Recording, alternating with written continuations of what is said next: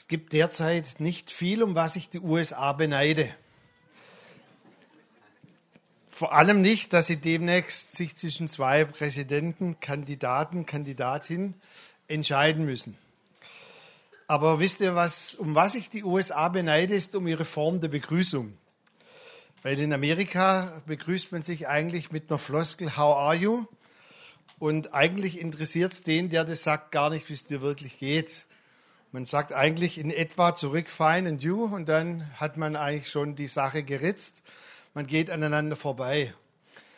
Bei uns Deutschen ist das eine ganz verfängliche Frage. Habt ihr das schon mal gemerkt? Immer wenn ich so eigentlich so als Floskel Leute frage, hallo, wie geht's dir? Dann ist derjenige, den ich das frage, unter Druck zu antworten. Und manches Mal antworten dann die Leute. Aber bevor ich da ein bisschen näher drauf eingehe, wollte ich mal fragen, wir haben ja jeden Sonntag liebe Freunde hier. Und ich habe es mir mal aufgeschrieben, die meisten sprechen, glaube ich, Farsi, dann gibt es einige noch Pachu und Dari. Und vielleicht, Schachla, könnte uns zumindest mal sagen, wie begrüßt man sich eigentlich auf Farsi oder in Farsi? Was müssen wir denn da tun? Salam? Oh, also, also, ich glaube, du kommst mal kurz ans Mikro, Schachla. Und dann würde ich uns als Gemeinde bitten, das ist dann Sprechen in neuen Sprachen, dass wir mal versuchen, unsere Freunde mal ganz herzlich zu begrüßen in der Art und Weise, wie sie sich begrüßen. میخوان یاد بگیرن ich übersetze ganz kurz میخوان یاد بگیرن که چطور با شما سلام علیک کنن اوکی سلام سلام حال شما خوبه حال شما خوبه noch sehr gut ihr seid echt begabt. Super sehr gut. Was heißt das also Salam heißt so ähnlich wie auch Shalom, ne, ist auch der Friede eigentlich, Hallo. Und Halle Shomachube, man fragt, geht's dir gut? Man fragt genauso wie die Amerikaner, so, ich erwarte jetzt ein Ja, es geht dir gut. Und wenn du sagst, mir geht es gut, dann fragst du, wie geht's deinem Mann oder deiner Frau und deine Kinder und deine Tante und dein Onkel und dein Großvater und dein Großmutter. Es ist wirklich so, ich mach's mal vor. Salam, Halle Shomachube, Bacho خوبن خانم خوبه عمو خوبه دایی Vielen Dank. Sehr gut.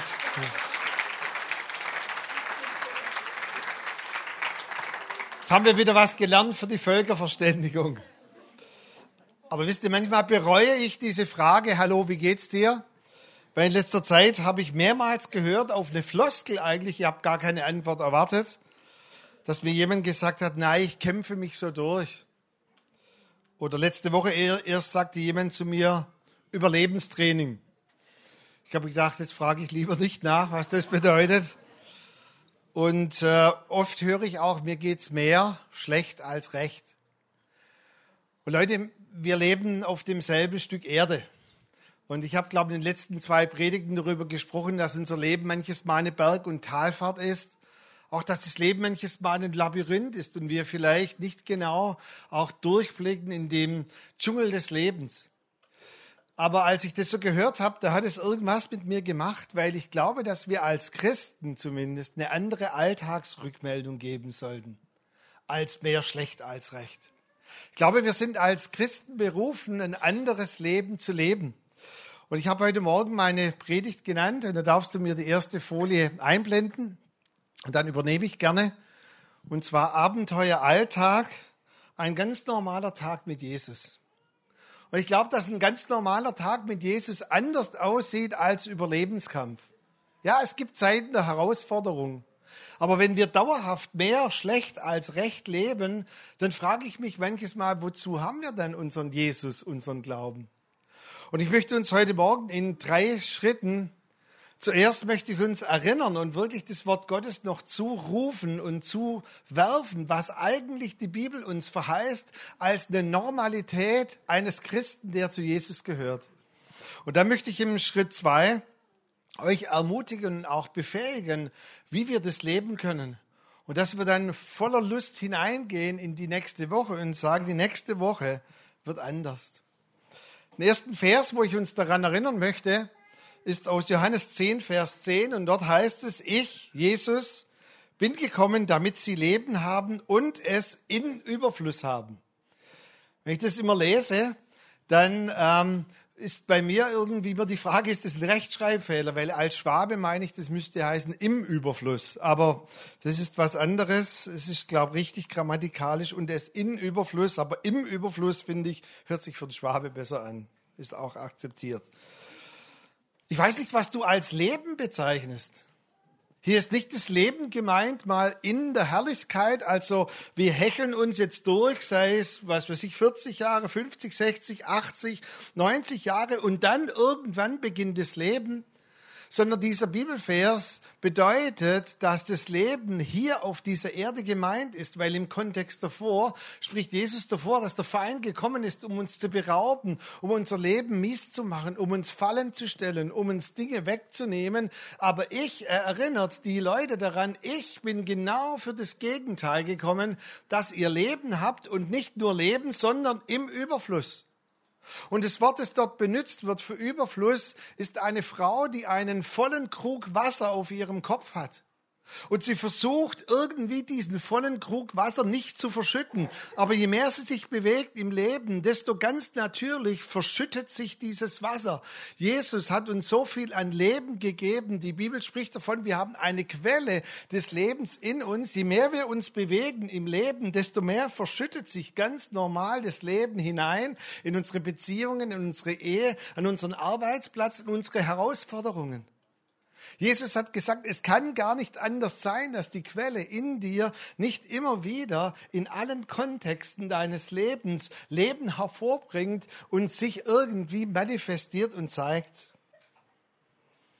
Diese Quelle, die in uns ist, will hineinfließen in alle Lebensbereiche. Römer 5, Vers 17 drückt es ein bisschen anders aus. Und zwar dort heißt es, ich sage uns gleich die Verse davor, um wie viel mehr werden die, welche und wieder den Überfluss des Verschüttende der Gnade und der Gabe der Gerechtigkeit empfangen, im Leben herrschen durch den einen Jesus Christus.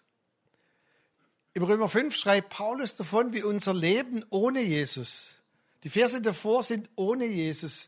Und dort schreibt Paulus, ihr wisst doch, wie das Leben ohne Jesus eine Eigendynamik hatte. Ihr musstet gar nichts tun. Ihr wart schlecht, ihr habt gesündigt, ihr habt gelogen, ihr habt betrogen, ihr hattet keine Hoffnung. Dafür musstet ihr gar nichts tun. Einfach weil Jesus nicht in euch war, hat dieses ohne Jesus sein eine Eigendynamik erzeugt. Und jetzt kommt aber um wie viel mehr?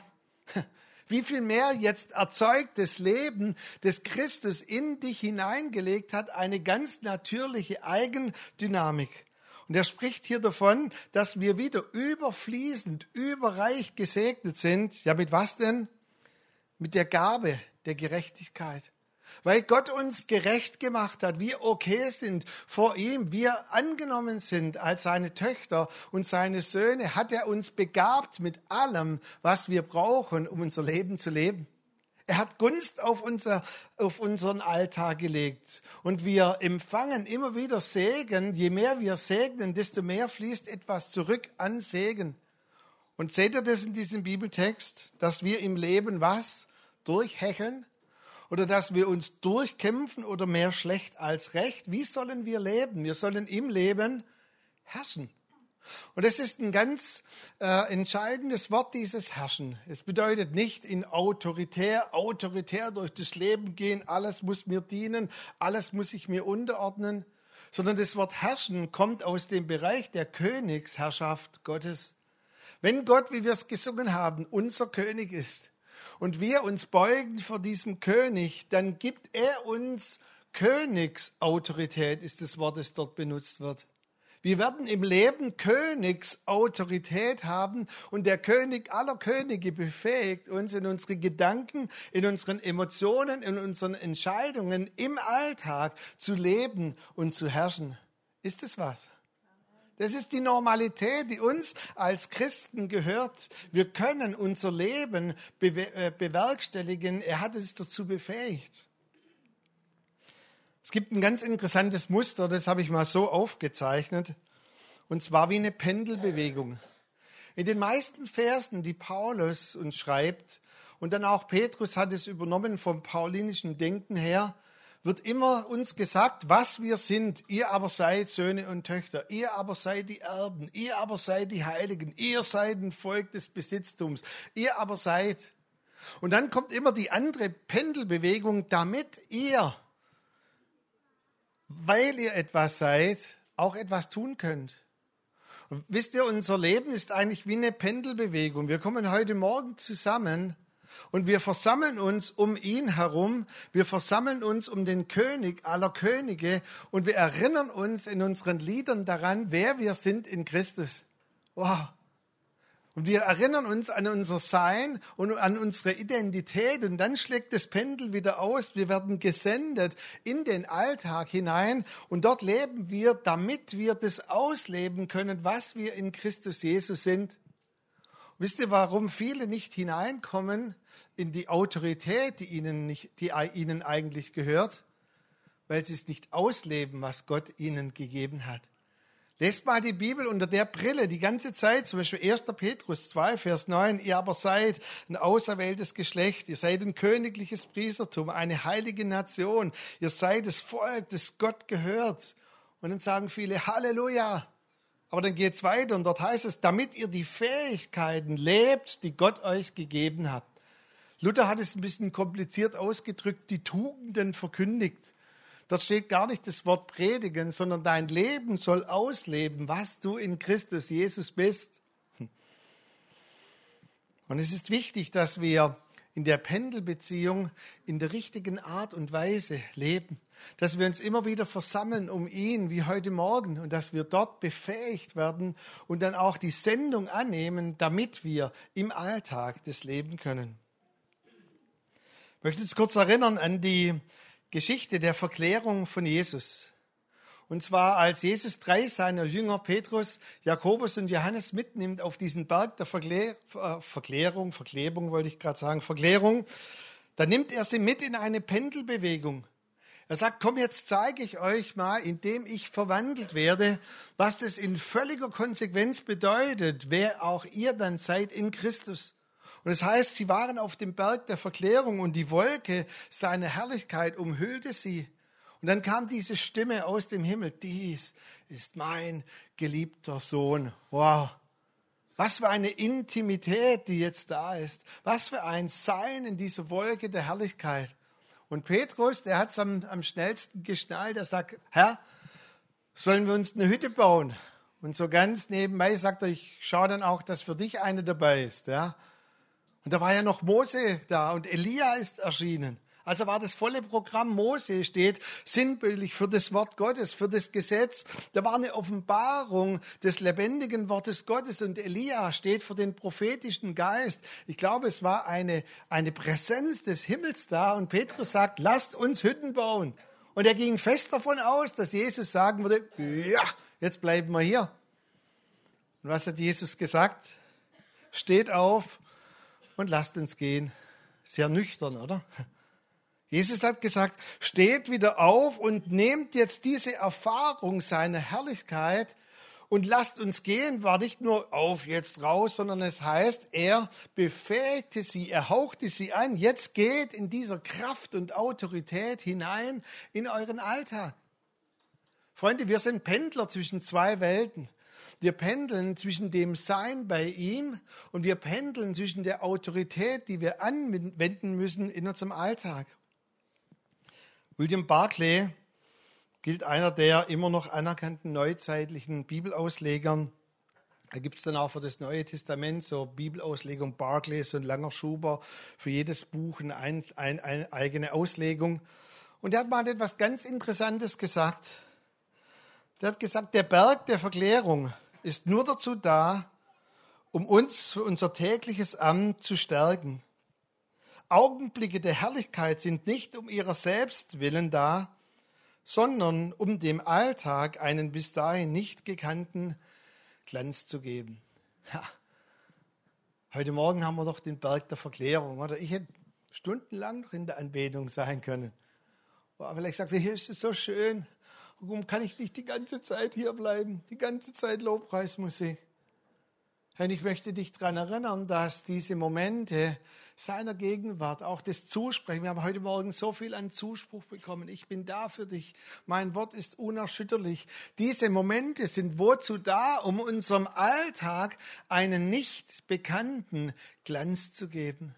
Seht ihr die Pendelbewegung hinein in die Begegnung mit ihm und dann aus der Begegnung heraus wieder in den Alltag hinein. Neben der Erinnerung, was uns eigentlich als Christen gehört. Wie gesagt, jeder hat mal einen Bad Hair Day und einen Tag, wo man durchhängt. Aber dass wir dauerhaft durchhängen, also so dieses Muster, wir hecheln uns durch und sagen Freitag, Samstag, jetzt ist bald Sonntag. Das ist für uns als Christen nicht normal, weil die größere Freude sollte sein, dass wir ausleben dürfen, was Gott uns anvertraut hat als Leben im Alltag. Und das Zweite, was ich tun möchte, ich möchte uns befähigen. Ja, wie können wir das tun? Wie, wie geschieht das eigentlich jetzt? Der nächste Bibelvers, den ich uns mitgeben möchte, ist aus Jesaja 50, Vers 4. Dort heißt es, alle Morgen weckt er mir das Ohr, dass ich höre, wie ein Jünger, natürlich auch eine Jüngerin, hört. Ich möchte jetzt nicht zu intim werden, aber wie wirst denn du morgens geweckt? Wie ist dein Weckritual? Ich denke, einige haben einen Wecker. Was ich ganz schlecht finde, ist Radiowecker. Das habe ich mal eine Zeit lang gehabt, aber wenn dann so ein Lied kommt wie Manic Monday oder I have spirits in my head and they won't go, ich glaube, das ist ein relativ schlechter Einstieg. Oder vor kurzem hat jemand gesagt, du, ich habe meinen Radiowecker nach deiner Predigt dann weggeworfen du wirst morgen so geweckt und das war so ein ganz gewissenhafter, der immer so 6.03 Uhr, also am Ende so der Nachrichten und dann wachst du auf und übrigens heute noch gab es neue Anschläge in Brüssel und so und so wacht man auf. Ich glaube, da ist so ein Worship-Song schon besser oder Wecker oder was auch immer. Aber ob dein Weckimpuls morgens positiv oder negativ dir erscheint, man spricht davon, und das ist eine hohe Kunst, die man eigentlich dazu benötigt, dass man selbst einen negativen Impuls umwandelt in eine positive Energie. Ziemlich theoretisch, oder? Aber eigentlich so, ich sag's mal so, da scheppert irgendwas oder klingelt was oder und du nimmst diese Energie und sagst, eigentlich könnte ich den Wecker oder das iPhone, aber du nimmst diese negative Energie und wandelst sie in etwas Positives um und du sagst dir in dem Moment, hm, nicht nur mein äußeres Ohr hatte ich jetzt gehört, sondern ab jetzt, weil ich wach bin, ist mein inneres Ohr offen für Gott, weil er letztendlich mich jeden Morgen weckt. Ich war gestern bei meinen Eltern und es war für mich wieder, ach, das ist immer herrlich, einfach Zeit mit ihnen zu verbringen. Und ähm, sie sind beide in derselben Situation, dass gefühlte vier Meter gegenüber von ihrem Schlafzimmer hat ein Nachbar ein Haus gebaut. Aber das ist nicht nur ein Haus, also der hat eine Tiefgarage unten eingebaut. Also ging es richtig zur Sache. Dann drei Stockwerke hoch und hinten in den Garten noch alles mit Wintergarten ausgebaut. Und die Baustelle war ein gefühltes Jahr. Und jetzt haben beide dieselbe Situation. Und meine Eltern stehen eh, ich weiß nicht warum, morgens kurz vor sechs auf und ähm, meine Mutter steht jeden Morgen auf und sagt, ah, das ist ein Lärm. Jeden Morgen machen die da einen Lärm da drüber. Das geht doch nicht. Und ich sage, Mama, du bist doch eh wach. Schon bevor die im Sex macht, noch keiner Lärm. Aber die fangen doch erst ab sieben an, aber so ein Lärm. Mein Vater ist total anders. Er sagt, weißt du, wenn ich morgens aufwache und da ist Lärm, dann danke ich Gott, dass ich noch lebe mit 93. Ich sage, hä? Selbe Situation. Und mein Vater nimmt ein negatives Erlebnis eigentlich und er sagt, wenn ich Krach höre, dann danke ich Gott, dass ich noch lebe. Okay, vielleicht hört ihr morgens schreiende Kinder, einige von euch, und ihr empfindet es als Krach. Mir geht es nur darum, dass ihr ab dem Moment, wo ihr das erste hört und ihr vielleicht innerlich eine Energie entwickelt, dass ihr sie ummünzt und sagt, ab dem Moment ist mein inneres Ohr offen. Ganz ehrlich, transparent von mir. Ich versuche das morgens, merke aber erst nach der zweiten Tasse Kaffee ist dann mein inneres Ohr offen. Ich glaube, Kaffee ist irgendwie biblisch. Aber ab dem Moment lebe ich in dem Bewusstsein, meine Schafe hören meine Stimme und ich kenne sie und sie folgen mir. Das Erste, was wir erkennen müssen in dieser Bibelstimme, äh, Stimme, Bibelstelle ist, dass Gott dich kennt. Und das ist eine Zusage, er kennt jedes seiner Schäfchen. Er kennt alle deine komplexen Lebenssituationen. Er kennt alle Dinge, die in, im Tag schon auf dich warten. Und er spricht dir zu und sagt, du kannst seine Stimme hören. Er kennt alle Lebenskontexte, alles, was auf dich irgendwie einströmt an diesem Tag. Und ich habe heute Morgen, ich weiß gar nicht, warum das hier rumstand, so ein Megafon gehört es irgendjemand, irgendjemand vergessen. Das stand hier rum. Ich glaube, viele haben immer wieder den Eindruck, so haben wir gucken, dass Gott so spricht. Hallo, hallo, mein Kind, hörst du mich? Geh jetzt rechts ab über die Straße und sage lieben Dank zu der Frau, die dir gerade geholfen hat. Ja, haben wahrscheinlich auch nichts verstanden. Unverständlich. Ähm, ich glaube, dass viele irgendwie eine falsche Vorstellung haben, wie Gott spricht. Weißt du, Gott muss manches Mal gar nichts irgendwie sprechen. Der ist einfach durch seine Präsenz bei dir und sagt, jetzt trinkt er gerade Kaffee, jetzt zieht er sich an, jetzt geht er zur Arbeit. Aber er hat versprochen, in dem Moment, und jetzt müsst ihr genau zuhören, meine Schafe hören meine Stimme, situativ bedeutet es. Genau dann, wenn du das Reden Gottes brauchst, wird er ganz leise und wir nennen das die innere Stimme des Heiligen Geistes. Das hat auch mit unserem Gewissen, mit unserem Innenleben zu tun, dass wir dann spüren, wie er ganz leise an uns zupft. Und jetzt muss ich mit einem riesigen Missverständnis aufräumen. Es gibt im Reich Gottes keine vollzeitliche und nicht vollzeitliche. Wisst ihr das?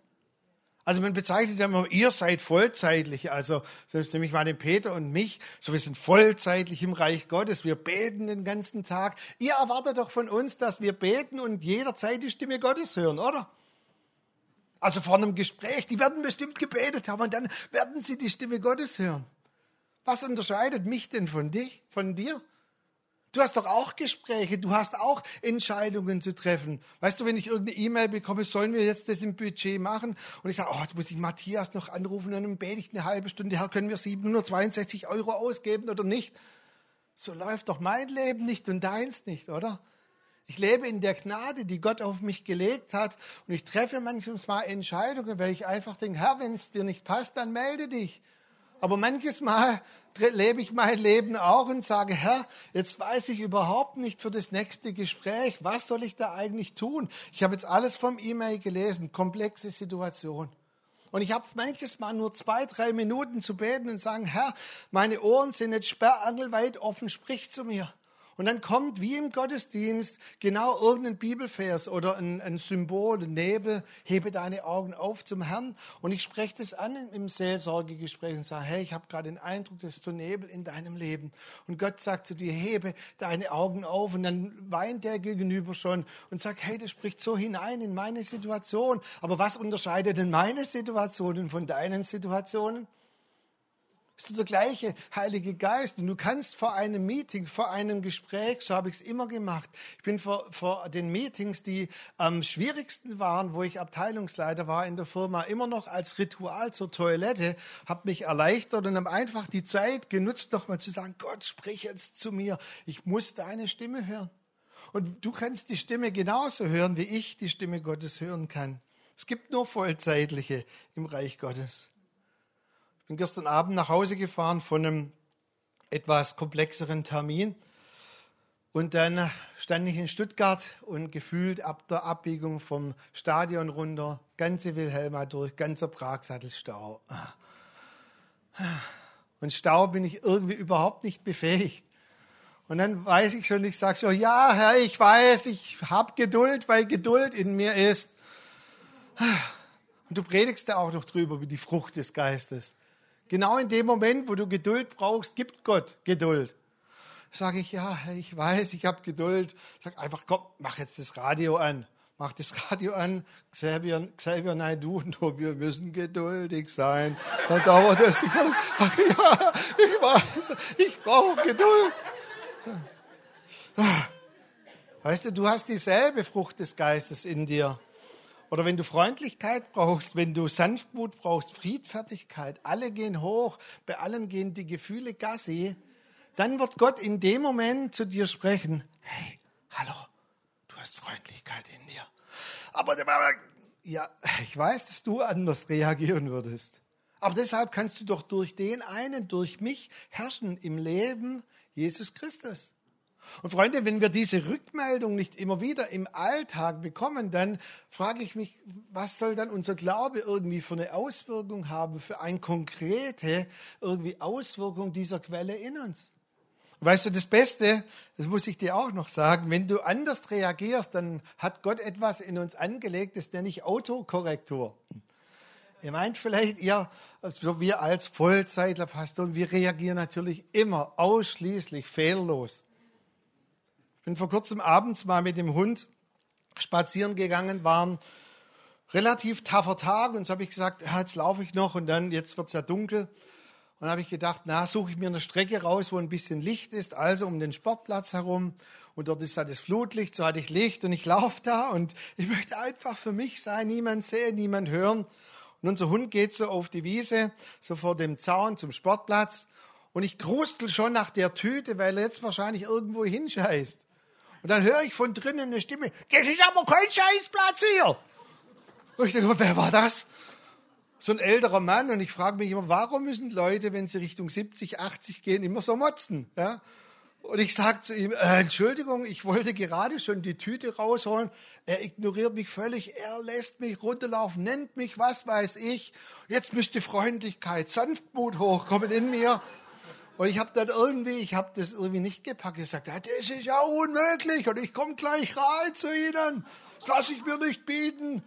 Dann spüre ich so Autokorrektur. Spult man nochmal zurück. Entschuldigung, ähm, Sie haben ja recht und kann jeder mal einen schlechten Tag haben. Ich segne Sie einfach, dass Sie nachher noch, sind Sie verheiratet? Ja.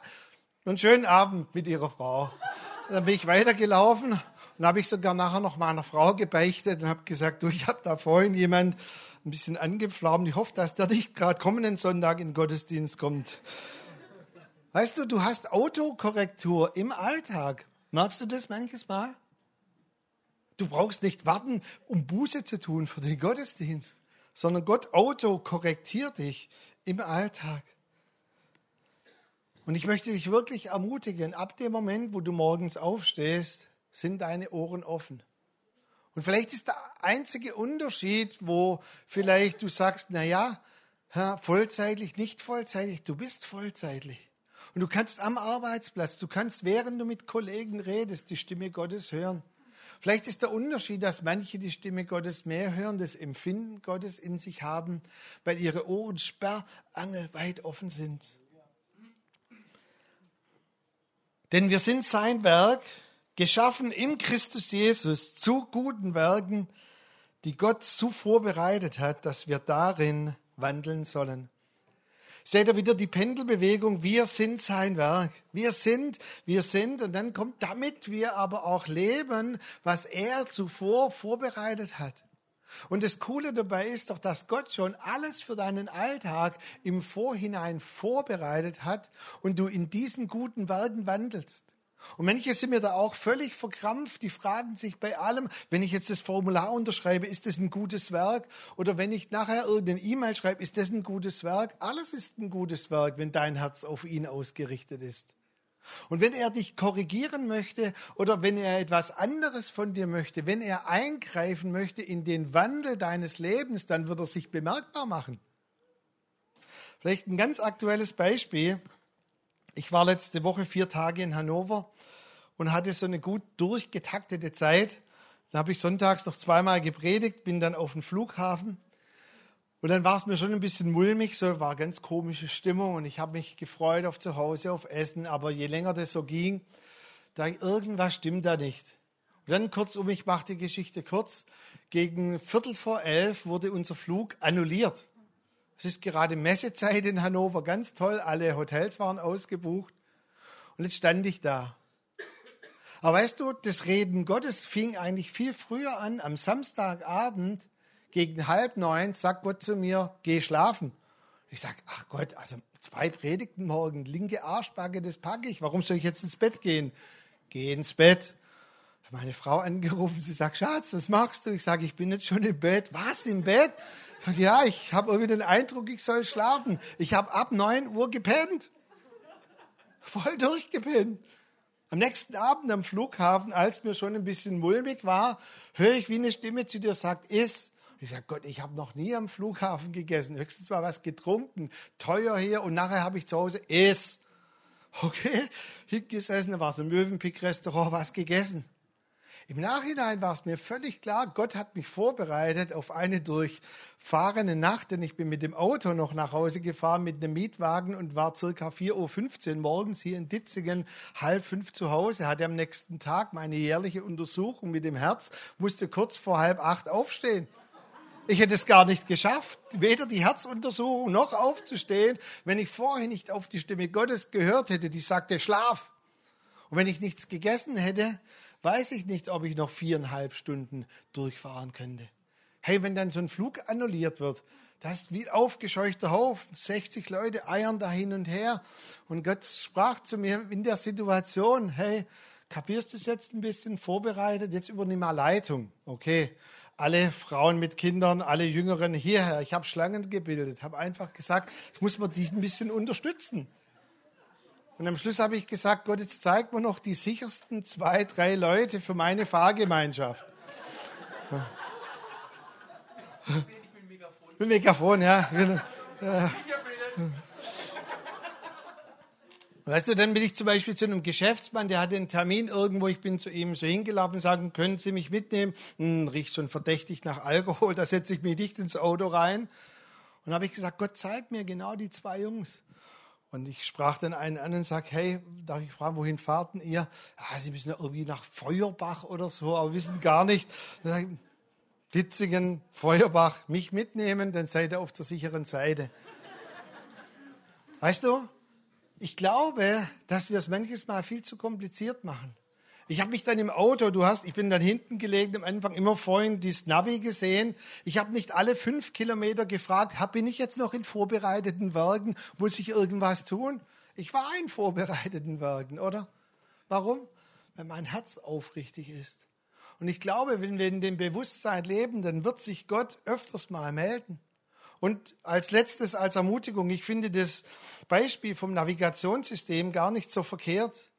Ich glaube, wir dürfen morgens, wenn wir aufwachen, unser Navigationssystem einstellen, navigieren und sagen, Herr, ich aktiviere jetzt den Button und ab jetzt höre ich deine Stimme. Und ich werde diesen Tag leben. Wozu leben wir denn? Um ihm Ehre zu bereiten, um ihn groß zu machen, um unser Leben als ein Beispiel dafür zu nehmen, dass er verherrlicht wird. Und solange ich nichts höre, lebe ich einfach in dem Bewusstsein, dass es gute Werke sind, die ich tue. Und ich sag's dir, wenn Gott was korrigieren möchte, wenn Gott was ändern möchte, dann tut er das. Wie ein Navi, der sagt, in sieben Kilometern rechts abbiegen.